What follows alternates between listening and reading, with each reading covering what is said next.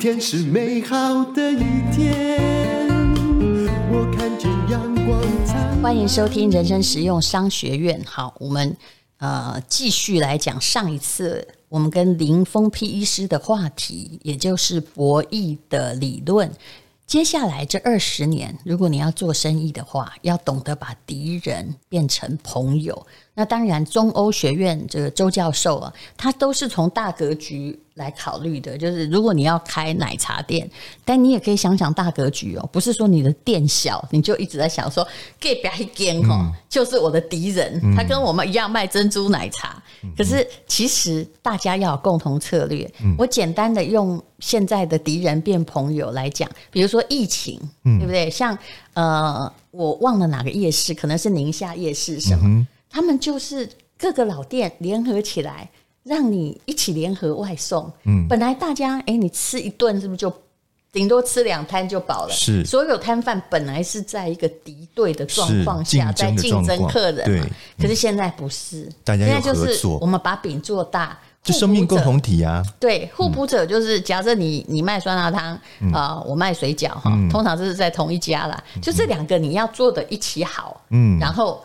客人才会上门，饼才会做大，是这个意思。那商家也一样，不管他 owner 是谁，我们要一起共同创造价值。是，所以我们在上一次的时候提到，就是说，哎，赛局理论你们要引入各种的参与者，而且呢，要让这个每一个参与者的这个价值能够提升嘛。那我们上次提到，就是说有互补者这个。这个概念，嗯，我们上次引用的例子是那个 IMAX 的电影院，有没有？大家如果还有印象的话，就是说，你除了这个电影院本身的这个硬体设备要够好，你还要有软体的东西来跟你辅助，相辅相成啊，才能够让你这个硬体的设备有它的发挥的这个一个效果出来。那另外，他还举了一个例子，就是那个 iPad 的例子。呃，在现在手机 i 呃那个 Apple 的手机还不是那么盛行之前，其实 Apple 公司它出过一个产品叫做 iPad，大家都不知道那有多流行，真的，好像每一个人没有 iPad，像我还在听随身听的都被笑半死。是那时候呃，可能这个随身的这个 CD 才刚刚已经快要结束它的那个辉煌时期，进入到这个 iPad 的阶段的时候，大家开始知道，其实它 CD 是被 iPad 打败的，是。那那个。iPad 它到底靠什么来赚钱呢？他其实他用了一个非常厉害的一招，就是呢，他这个利润里面呢，他有假设啦，一首歌他收零点九九美金的这个钱呢，他把零点七七元呢都分给那个唱片公司，就是分给那个歌曲的版权商，好，然后呢，把零点二美分呢。分给那个信用卡，因为一般来讲，你要买一个歌，你可能是利用这个信用卡来消费嘛，哈，把零点二分给这个信用卡的银行，最后自己才留下零点零二美分，所以他绝对不是靠这个歌曲贩卖这个歌曲在赚钱的。我我解释一下，就是说是我不是偷吃，就是说虽然我知道你们这些音乐都必须通过我的 iPad，我现在最红，然后呃，就不然没有我这个东西，你们。也卖不到人啊，是对不对？可是呢，我把利益留给别人。是，其实贾博士非常聪明，嗯、他呃，他不是一个发明者，但他是一个有理念、嗯、很多事情想得很精确跟通透的人。没错，他自己一首歌你播放了，你买了，嗯、我才你看我留下的利润多少？百分之二而已。那他靠什么赚钱？嗯、他靠的就是你要用我的硬体，硬体啊。对啊，他卖这个 iPad 的主要目的就是。你们要一定到最后要养成一个习惯，就是要用我的这个东西来听音乐。可是如果当时的音乐都做得很差，嗯，iPad 也没有存在空间。啊，那对了，对了。所以 iPad 跟音乐他们是属于互补者。是。可是你有发现它更厉害？它后来真的，嗯 iPad 现在有鬼在用？没有了啦！你从 Apple 手机上来以后，这个东西就没有价值了呀。欸，了不起。通常你都是你知道像那个呃。呃，Nokia 手机啦，嗯、像 Sony 的这种什么 Walkman，、嗯、都是先被外面推翻，是是，很少内部自己，他是自己用手机把 iPad 自己打死、欸，哎，没错，这不容易、欸，哎，嗯，嗯，因为他知道。嗯你不能为为了就是为了要维护 iPad 的利益，然后手机就不能放音乐，不要这功能，嗯、这不可能的。没错，没错。所以马上就进入到我们下一个主题，就是你要努力的提升参与者的价值。所以呢，第一个我们要讲的例子就是 Apple。为什么呢？你知道吗？因为它就是透过它的产品不断的创新，获得差异化的垄断能力呀、啊。对，但是我有一个要补充的，嗯，就现在哈，你你不要把别人当敌人，包括人哦。嗯，如果你是大公司，你就会发现哦，它既是你的竞争者，又是你的合作者。比如说 Apple 跟 Samsung 之间，问你，他们是不是竞争者？是。从某些东西而言，从手机而言是，嘛？嗯。但是三星是苹果的供应商哦。是啊。是不是？所以这就是竞争又合作的。关系，所以就讲到你刚刚说的，努力提升参与者的价值，也就是我们现在如果要一起做，嗯，比如说我今天自己很好，对不对？嗯，我也希望，比如你是我互补者，我一定也希望你非常好，没错，是不是？嗯，可是有些人真的不是这样，就一个家庭里面还出现竞争者，嗯嗯，这就是以前的心态啊。问小孩说：“我好还是你？”哎，妈妈好，你要爱爸爸还是要妈妈？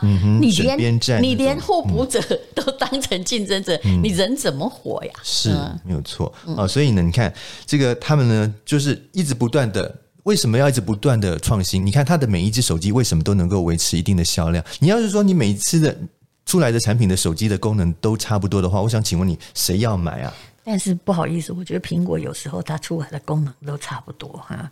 既然有人叫你现在什么十三要出来，还是多少叫你买十二，是你看贾博士走了也还变成这样。对，但是哈，我们必须要讲，就是说，因为在这么长期下来，他已经养出了一票的钢铁果粉了。嗯，这就是他创造他的品牌价值的最大的一个成果，因为。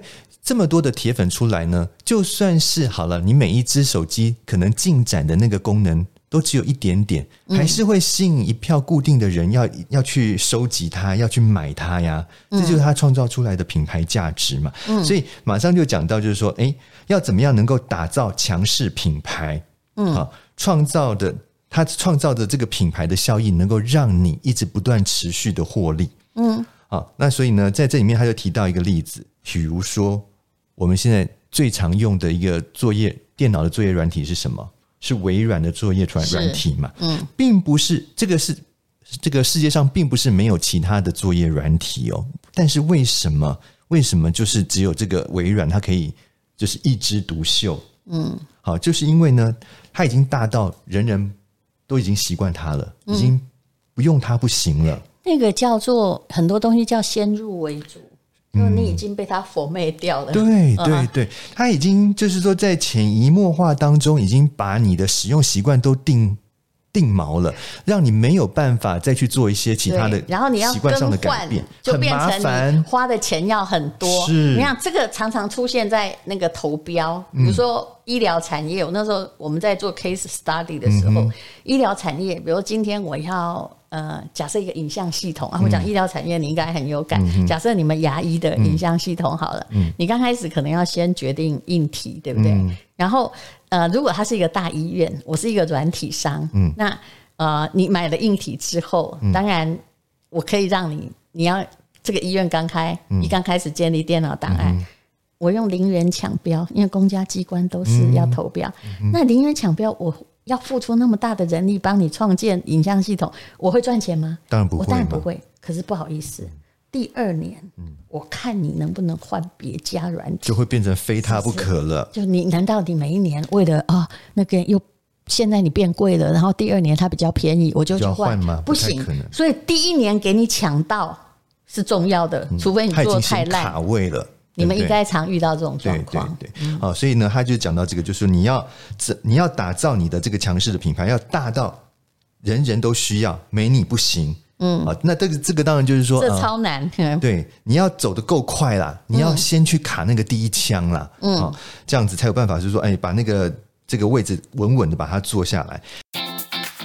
这是家乐福的广告，入秋了，亲爱的朋友。家乐福线上购物带你轻松开锅，线上就可以买到六福皇宫的火锅汤底，王品十二锅御香贡丸，有机产销蔬菜和菇类，而且指定火锅商品还有二十倍红利点数。为了欢度国庆日，十月九号到十月十二号，每个人都可以在家乐福线上购物领到一张九折券。和九十九元免运券，指定商品消费满一六八八还有享九折的现金折抵。所以听到这集一开头就赚到了。更多的讯息，请你看资讯栏的连结，而且可以立刻领券哦。那再来就是说，他走到他讲到一些传统的产业，嗯，其实后来你说的这个影响，就是你有没有发现，嗯，以前在展店哈，那老一辈的人都说啊，我的亏钱的喝啊，对不对？那就开第二间也不一定会赚钱，那就不要开第二间、第三间，是。有办法你就做那一家。那你如果要发展连锁店，你弄慢是不行。你有没有发现，现在在大陆或者是在美国很多公司，他一年开了五百家，是，就是他要快速展店干什么？就是把这个品牌把它打响啊，是就是要建立市场，不然你就没有品牌。嗯，所以有时候我会发现，我们这里很多品牌创造者很奇怪，他创个品牌好像自己在改名一样，嗯，他就小小的做，小小的做就不叫品牌了。嗯，所以其实后来变成赢家通吃，就是。大的品牌，可是这个又会牵牵涉到我们上次有提到，就是说你在展店的过程当中，除非这些东西都是你自己的直营，你要是弄了很多的加盟店进来的时候，其实就会有问题耶。是，但那个必须要用非常精确的建立，但失败的有啊，像这个以前我们说过的瑞幸咖啡，嗯，那个一年开八百家吧，还有是一年可搞不好是三千家，但总而言之，后来它就变成假财报嘛，嗯，因为它快速展店想干嘛？答案就是去纳斯达克上市，嗯嗯，就还没上市之前就就是就是有了，它有上市了，但是就是阴阴沟里面就翻船。了，现在也正在救嘛，也救的有点痛苦，是，嗯。嗯。啊，所以呢，其实就是说，哦哦，对，我们刚刚接下来讲到，就是说，有些传统产业它要走的就是这种连锁路线，嗯，啊，比如说像麦当劳、像肯德基，嗯，啊，他们就是用这种哎树大便是美的方式，你先把这个店全部都把它经这个设置下去之后呢，哎，大家就知道说你这个厂牌，你这个品牌啊，就是一个非常知名的品牌了。然后以后只要是想到，比如说麦呃，想到汉堡。就直接想到这个麦当劳，想到炸鸡就想到肯德基，就会有一个这样的连结了。那个现在真心不容易，嗯，因为这些这个公司其实做得非常早，而且你看它刚开始成立的时候，它都站在一个人类很可能是在经济变革之后的有没有？嗯，朝代转换的一个窗口，它有它的形成的历史原因哦。嗯嗯，那你后来就只能模仿者嘛？是是。对，所以后来的人就会比较辛苦啦。哈，第二名还能活啦，嗯，那第三名就没人记得，永远是这样。嗯，啊，然后这里面他讲到一点非常重要的，就是要让受益的参与者花钱请你来玩这个游戏，嗯，而不是让受损的参与者。花钱请你远离这个游戏，这边哦，他举的一个其实很有吊诡，你解释一下。他其实举了一个很有意思的例子啦，我们用这个例子来看，可能你就会比较清楚了。嗯啊，那其实，在那个一九大概七零年代之前呢，那你你知道吗？美国就是最有名的两个可乐公司，一个就是可口可乐，一个是百事可乐嘛，而且一直都是竞争的对手嘛。对，那以前他们都一定是需要这个在。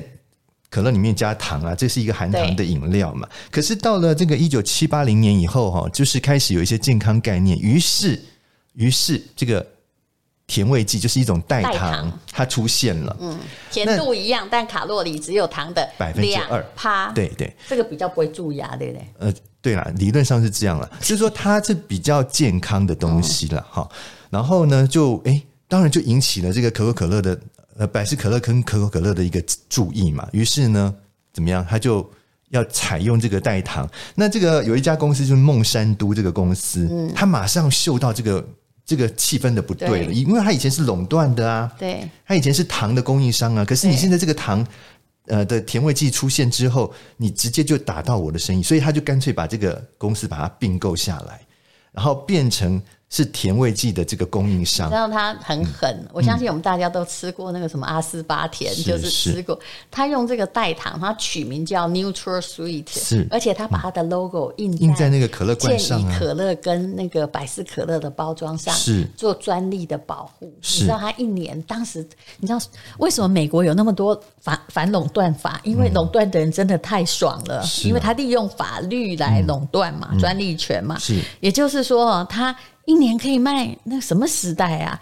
可以一年卖七亿美金哎、那个毛利超过什么叫毛利超过七成？你应该你可以用毛三到四的时代很难想象，对不对？好了，但是问题来了，一九八七年欧洲专利到期，是这个时候有荷兰有一家公司呢，他们也研发出来这种所谓代糖的东西，我们也有，嗯，然后呢，因为那个这个欧洲的这个专利已经到期了嘛，所以诶，他就先跟这个欧洲这边的一些厂商呢，诶，就是去催促销他们这个这个东西嘛。这里我要说一个，是。我跟你讲，没有人没有供顾客是真正老实的，那当然，只要你降价，对对不对？对我东西一样，是啊，或者也不用更好，我当然选择。但是我的价格很便宜啊，所以第二名通常就是一定要打这个降价战争。嗯嗯哦嗯嗯，好，结果呢，他在欧洲怎么卖呢？你知道，NutraSweet 本来是一磅七十块美金，嗯，他在这个新竞争者出来，他他直接也就直接降价了，人家卖三十五，我就卖三十啊。但是是问题是我可能我的利润就不见了，这就是慢慢进入专利过期，慢慢进入完全市场。可是，在荷兰甜味剂公司，其实它真正目标不是不是在欧洲，是什么呢？是美国嘛？所以呢，美国快到期了就是说，它美美国的专利到期是比这个欧洲大概还晚五年了，对所以他就所以要先运作啊大家先去卡位，他就先去跟这个百事可乐跟可口可乐接头，就是说，哎，我们有这样子的一个产品，你要不要考虑？结果这两家公司看了以后，觉得哎有兴趣哦，嗯，觉得嗯这有意思，因为有竞争嘛。开始有这个竞争者出现了嘛？他们当然也希望说，如果你能够提供比孟山都更好的价格的话，我们就来跟你这个合作。那你猜嘛？我跟你讲，啊这就是你好去给还 logo 拍朗百事可乐还有可口可乐的罐子上播抖音，为什么？嗯，因为我是选择比较低价。是这跟就跟我们刚刚讲的，你不可以只有一个供应商。我跟你讲，没错孟我们看孟山都也应该看到不爽了啦。嗯所以哇，有人来啊！五年后我可能会跟你合作，但是问题又来了。问荷兰这里面的问题很大哦。第一个就是呢，荷兰这个公司呢，他没有先跟这两家公司谈好条件跟签约，不可他就能签，因为现在还在专利期。对对，但是呢，他他就已经开始去做设厂的动作了。，对，真糟糕，他钱已经投下去哦，厂都盖了哦，嗯，结果这个孟山都啊，他更狠，他直接跑去跟 如果你是孟这两大姓孟的，你也会这么做的。真的很惨，他就跑去跟这个两家这个公司说：“我在跟你们展言，而且重点是什么呢？我每年各分给你们两亿就美金。我我每年就是我有赚你钱呐、但是是还少了两亿。哇塞！我主动降价，因为我已经先把这两家公司套住了嘛。没错然后这荷兰甜味剂公司就傻了，就说你知道，就是好像一个新的科学家发明了一个东西，是但是哎，人家已经先把你做掉了，怎么办？没错那请问你该怎么办？你那时候不太有名声，嗯那你是这个垄断行业里面第二个有新专利的人，嗯品质也不一定稳定，成本其实也未必人家七成毛利耶，对不对？他是他就算让出了。一半的价格，他还是有赚钱哦。是但是你可能就你东西少，成本就高嘛因为。重点是他都投资下去啦，厂都设下去，这时候那个两个很重要的客户却又被孟山都抢走了，那怎么办？